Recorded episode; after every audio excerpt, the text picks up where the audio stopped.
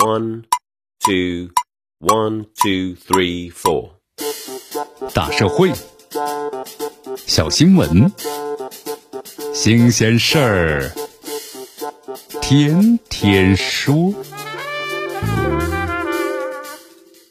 朋友们，你们好，这里是天天说事儿，我是江南。这当下呀，直播带货无疑是最热的电商的销售模式了。这是咱们的普罗大众啊，在全媒体时代，线上摆摊儿是吧？将老铁经济、流量经济和线上经济啊三合一的新的经济形态。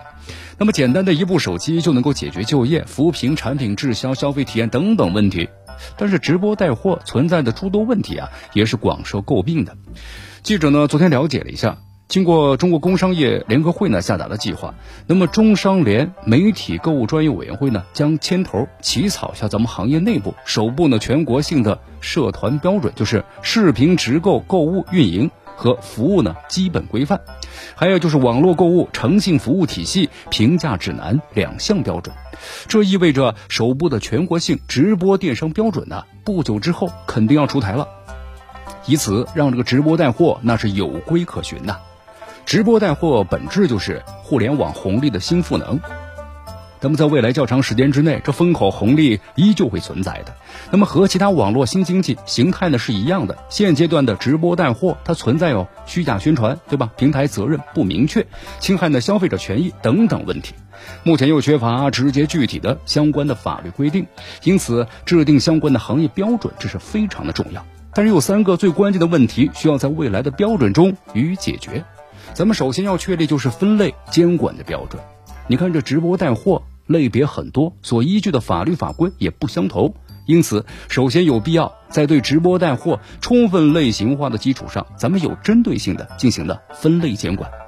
按照网络实践，直播带货呢大致分为五个类别：直接销售类、引流宣传类、粉丝导入类、短视频种草类、第三方的跳转类。其平台呢和主播的性质和责任，还有呢电商法和广告法的适用，对吧？产品的审核、信用体系、售后责任等等都是不尽相同。其中呢，直接销售类和传统的电商啊，并没有本质差别。那么和其他类别的都属于是间接的电商模式，这相关的责任应该进一步的明确。特别是第三方跳转类出现问题非常多了，责任主体可能会出现的位移，甚至会和直播平台呀那出现双方呢协议的冲突。应该在未来的标准中，那是重点的规范。同时需要呢回答这个直播带货宣传性质的问题。在直接销售类的直播电商当中，一般都认为主播对产品的介绍说明应该纳入呢销售范围，而不是呢非广告法的领域。这主播就是销售者呀，相关的承诺等等应该依据消法的相关的法律法规予以的履行。平台应该对直播销售回放的内容、功能在技术上那么予以的支持。确保呢宣传的内容固定化，而引流类还有呢连麦类还有涨粉类等等其他类别的直播带货的宣传呢，则需要纳入到广告法律法规的范畴之中。咱们分类别，按照呢广告发布者还有广告的代言人等等性质予以明确。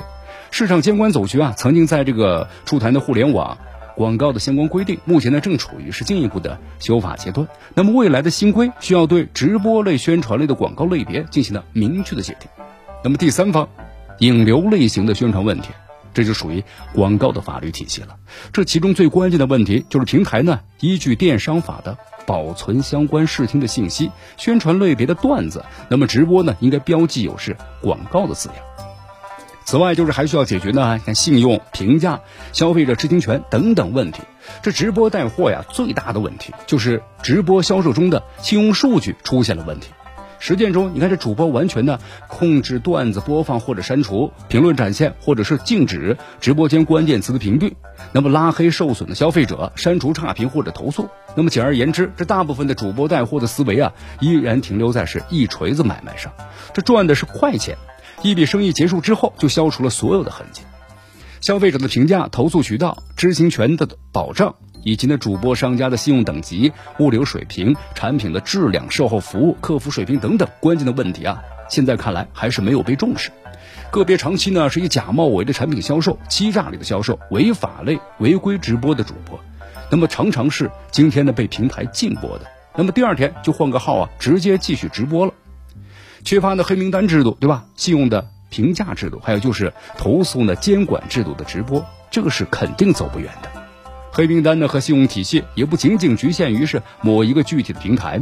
行业标准应该充分的参照国家的网信部还有市场的监管部门关于黑名单制度的规定，咱们做到一次违规啊，终身敬业。必须要做到呢，消费者投诉应收尽收，规定时间之内要予以处理。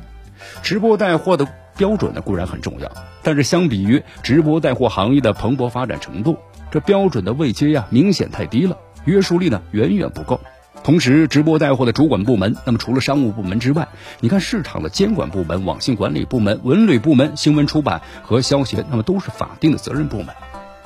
所以在未来啊，应该是建立呢以咱们的市场监管部门、商务管理部门和网信管理部门为核心的跨部门监管模式，尽快的出台呢相关的法律法规。只有呢立法先行，才能够保障创新。直播带货呀，只有做到是消费者权益至上，才能够真正的称得上是风口。这里是天天说事儿，我是江南，咱们明天见。